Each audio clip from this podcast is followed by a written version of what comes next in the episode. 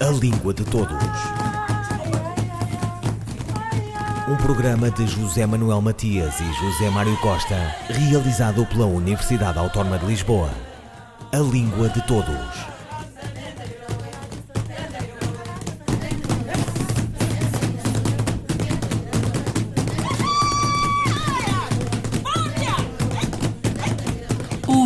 Houveram sempre muitos erros na língua falada e no texto em português, como na inexistente conjugação do verbo haver logo no começo deste programa.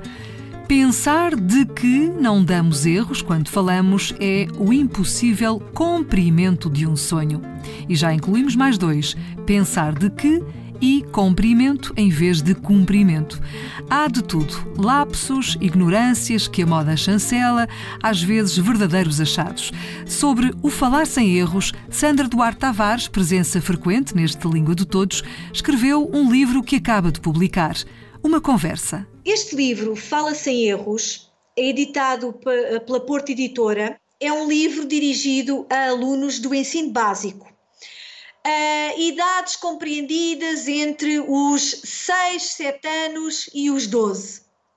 No entanto, eu tenho percebido que há alguns adultos que, depois de folhearem este livro, também se identificam com algumas destas dúvidas linguísticas. Portanto, o livro é dirigido a alunos do ensino básico, mas servirá com certeza para esclarecer as dúvidas de alguns adultos. Mas este é um livro que poderá ser utilizado nas aulas ou é um livro de apoio? É, é um livro de apoio, é um livro complementar, sim. É uma espécie, aliás, eu escrevi-o com o objetivo de ser uma espécie de estojo de primeiros socorros, sempre que os alunos tenham dúvidas nas várias uh, componentes da língua. Este livro está estruturado em quatro capítulos. O primeiro diz respeito a aspectos de pronúncia, como se diz, como se pronunciam algumas palavras. Diz-se manteve ou manteu? Diz-se entreti-me ou entretive-me? Diz-se a gente vai ou a gente vamos? Portanto, questões de pronúncia. Interviu ou interveio? Tu foste ou tu fostes? Questões de pronúncia. O capítulo 2 é dedicado à ortografia como se escrevem determinadas palavras. A palavra cafezinho escreve-se com ou sem acento gráfico. O, o verbo, a forma verbal tem, escreve-se com um ou com dois S. A palavra você ou vocês escreve-se com cedilha ou sem cedilha? Sem cedilha. Portanto, o capítulo 2 aborda questões de escrita. O capítulo 3 aborda questões de vocabulário. O seu título é Como se distingue. Neste capítulo, nós temos palavras que se confundem pela sua grafia, pela sua forma gráfica e pela sua fonia. Por exemplo, os verbos cozer com S e cozer com Z. Os nomes conselho e conselho com C e com S. Os verbos crer, de acreditar, e querer, de ter vontade. São pares difíceis da língua portuguesa. Palavras que se confundem pela sua pronúncia e pela sua escrita, é o capítulo 3. E agora temos uma novidade, porque o capítulo 4 diz respeito à comunicação em público. E os nossos estimados ouvintes poderão pensar: então, mas um livro dirigido ao básico contém técnicas de comunicação? Porque é que eu decidi incluir dicas sobre comunicar em público? porque mais cedo ou mais tarde os nossos alunos vão ter de, fazer, vão ter de fazer apresentações em público, apresentações de trabalhos. Tudo começa assim. Em frente à turma, vão ter de apresentar trabalhos. Portanto, neste quarto, quarto capítulo, poderão encontrar dicas e boas ferramentas e conselhos úteis para que possam comunicar em público com eficácia, para que possam ser excelentes comunicadores e excelentes utilizadores da língua portuguesa. Estes erros que estão aqui expostos são erros uh, que foi assinalando ao longo do tempo ou são erros que são cometidos apenas por crianças? Ou são erros que vão sendo assimilados pelas crianças e se vão perpetuando até que se tornam adultas? Os erros uh, que estão incluídos neste livro decorrem de uh, várias estratégias ou uh, de alguns colegas meus que são professores do ensino básico e me reportaram que os seus alunos cometem sistematicamente os erros X, Y e Z, portanto, colegas meus, uma vez que o meu público é um público adulto, portanto, esta é a minha estreia absoluta com o público infantil, eu tive o cuidado de perguntar a professores que estão no terreno do básico quais são os erros mais comuns dos seus alunos, dos alunos dessas faixas etárias, do, do ensino básico. Primeiro ciclo e segundo ciclo também, portanto, até aos 12 anos, o quinto e o sexto ano também se incluem. Além dessa, desse, dessa resposta que os professores me foram dando sobre os erros frequentes dos seus alunos, naturalmente, tendo eu já alguns livros publicados neste âmbito de bom uso da língua, naturalmente para uh, conseguir o número de 100, porque eu, eu e a editora tinha, decidimos que o número 100 seria um bom número para poder acrescentar valor ao nosso público-alvo.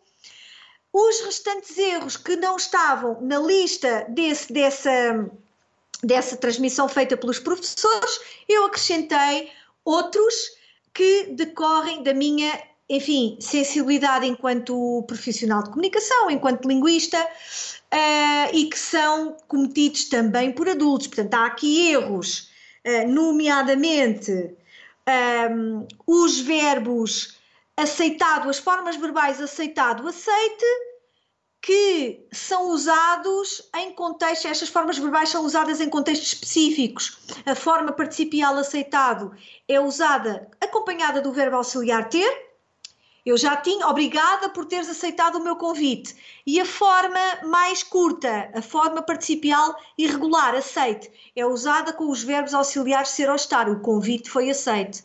Ora, esta é uma dúvida que é uma dúvida dos adultos e que eu decidi incluir no livro, portanto, não foi uma dúvida, não é uma dúvida frequente dos alunos do básico, mas eu decidi incluir porque sei que mais tarde esta questão vai surgir. Quando os alunos ingressarem no ensino secundário, posteriormente no ensino superior, vai ser uma dúvida que vai surgir, portanto eu já decidi incluí-la. Sandra Duarte Tavares, sobre o seu livro Fala Sem Erros. Há várias razões, vários motivos para que surjam estes erros.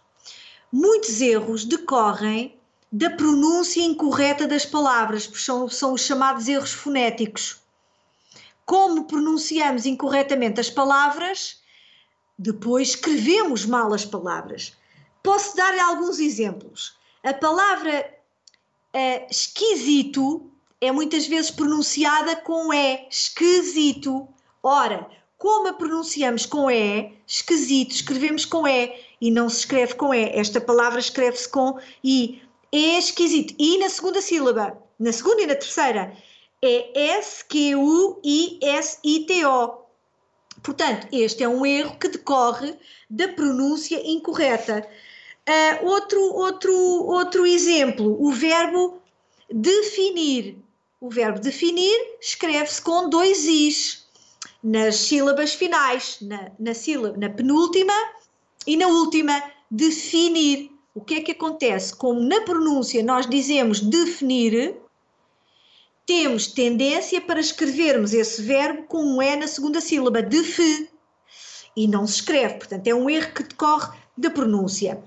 Portanto, erros que decorrem de pronúncia incorreta, erros que decorrem de. Uh, é verdade, alguns profissionais de comunicação não fazem um bom uso da língua e nós sabemos que são uma grande influência para a comunidade. Portanto, se nós ouvirmos um pivô. E as crianças, nós sabemos que elas ouvem tudo, são esponjas, se me permitem esta metáfora. Ouvem tudo e retêm tudo. Então, se um pivô uh, pronuncia mal uma palavra, ou se num rodapé televisivo há uma palavra mal escrita, não somos só nós adultos que ficamos influenciados por, esse, por, esse por essa má grafia, não é? Aquilo que vemos, nós registamos. Naturalmente, bom, as crianças do ensino básico, nós acreditamos que não usam redes sociais, mas as mais velhinhas podem ser influenciadas pela negativa pelas redes sociais, não é? E nós sabemos que muitas vezes não são eh, não se faz um bom uso da língua portuguesa nas redes sociais e toda essa influência menos positiva afeta a nossa o nosso mau uso da língua, não é? Quando escrevemos e quando falamos também. Estão aqui sem erros, mas há com certeza mais. Que erros ficaram de fora? Ficaram muitos de fora. A língua portuguesa é muito rica, é muito complexa e é, como, como o provérbio diz, é mesmo traiçoeira. Ficaram de fora erros sintáticos. A sintaxe é a componente da língua que trata das regras que permitem combinar as palavras entre si para formar frases corretas e ficaram de fora muitos erros relacionados com concordâncias, com regências. Vou dar alguns exemplos. Na frase, uh, e, e a frase que eu vou enunciar é uma frase incorreta do ponto de vista sintático. Uh, hoje em dia estamos melhor informados uh, de, sobre questões da atualidade. Ora, melhor informados é um erro sintático. A estrutura correta será mais bem informados. Este é um erro sintático que passa despercebido ao olho e ao ouvido menos atento, porque, enfim, só quem tem uma elevada competência linguística, quem é sensível às questões da língua, quem tem elevada sensibilidade linguística e conhecimento, é que sabe que o advérbio bem, quando está junto de adjetivos verbais, usa a forma irregular, aliás, a forma regular para formar o comparativo, mais bem informados e não melhor. Portanto, este tipo de erros de ordem de natureza sintática ficaram de fora, quem sabe, entrarão numa próxima edição. Sandra Duarte Tavares sobre o seu livro Fala Sem Erros.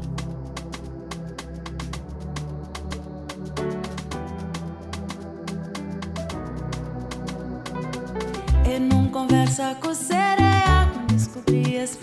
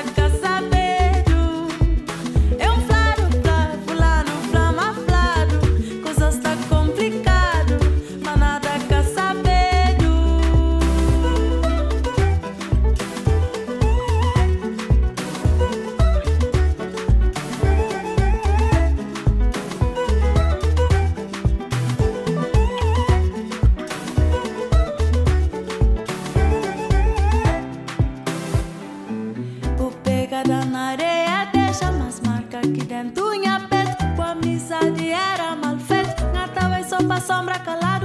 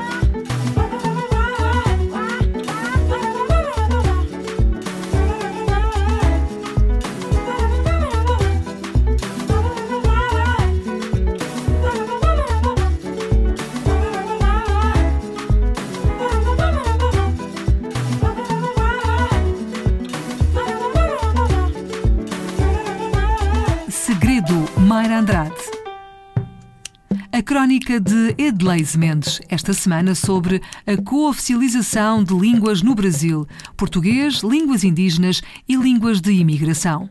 Em uma das crônicas deste programa, eu havia falado sobre o multilinguismo brasileiro, visto que no país convivem, além do português, as línguas indígenas de imigração e a Libras, língua brasileira de sinais.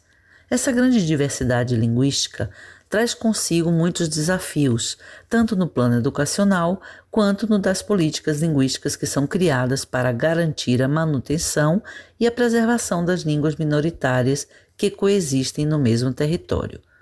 Podemos compreender política linguística como as diferentes ações e decisões tomadas sobre as línguas e sua relação com a sociedade, determinando seus nomes, os seus modos de circulação, a sua difusão e preservação, assim como que línguas devem ser ensinadas, para quem e em que contextos, entre outros aspectos.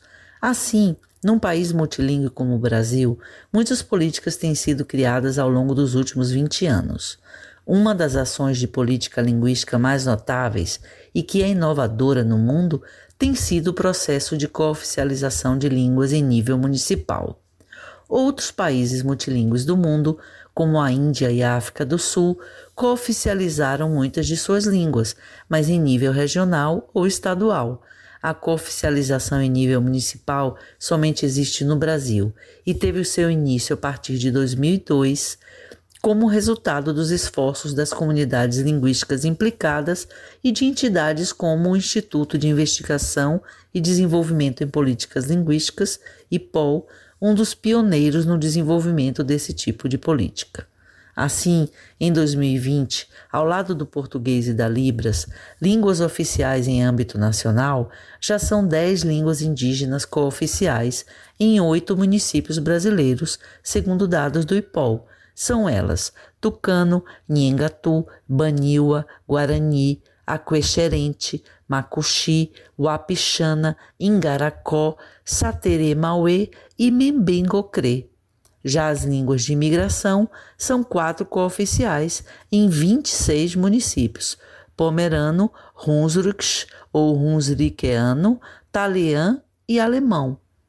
Esses são exemplos de como as comunidades são capazes de lutar pelos seus direitos linguísticos e, com isso, criarem novos modos de ordenamento jurídico para as suas línguas. A crónica de Edleis Mendes, com oficialização de línguas no Brasil. Um, dois, três, e... De Gastão Cruz em Escarpas, por Maria Henrique. Escolho o silêncio Assunto antigo para falar deste domingo. Descrevê-los, o silêncio, o domingo, será como falar da escuridão. E que metáfora mais certa, se as há certas, para a ínfima luz própria metafórica do dia? A tua voz, então vem como nave a si mesma sulcar-se na penumbra, tornando-se não sei se mais igual ou mais diversa do escuro sentido do sentido. O tema interrompendo do poema, o silêncio, o domingo. Parece-me real que tenhas vindo, quase irreconhecível. Onde estava o impossível eco de vida íngreme, o passado tornado mais passado? Parece-me real que tenhas ido ser outro ser, distante, desta praia. Reconheci-te? A língua minguante de agosto iluminou tua chegada. Um poema de escarpas de Gastão Cruz, lido pela atriz Maria Henrique. Nome de referência da Poesia 61, originalmente uma revista, Gastão Cruz vem construindo uma obra poética que marca a segunda metade do século XX português e que se mantém até hoje. O que começou com Casimiro de Brito com Canto Adolescente, Luísa Neto Jorge com Quarta Dimensão, Gastão Cruz com A Morte Percutiva, Fiamma Paz Brandão com Morfismos e Maria Teresa Horta com Tatuagem. Acabou por ser determinante para a redescoberta de novos caminhos para a poesia portuguesa. Tudo começou em Faro, tudo derivou E nesse crescendo está o trabalho poético do autor de Escarpas. Ouviram Língua de Todos, as despedidas de Filomena Crespo, José Manuel Matias, José Mário Costa, Luís Carlos Patraquim, Miguel Roque Dias e Miguel van der Kellen. A Língua de Todos. Um programa de José Manuel Matias e José Mário Costa, realizado pela Universidade Autónoma de Lisboa. A Língua de Todos.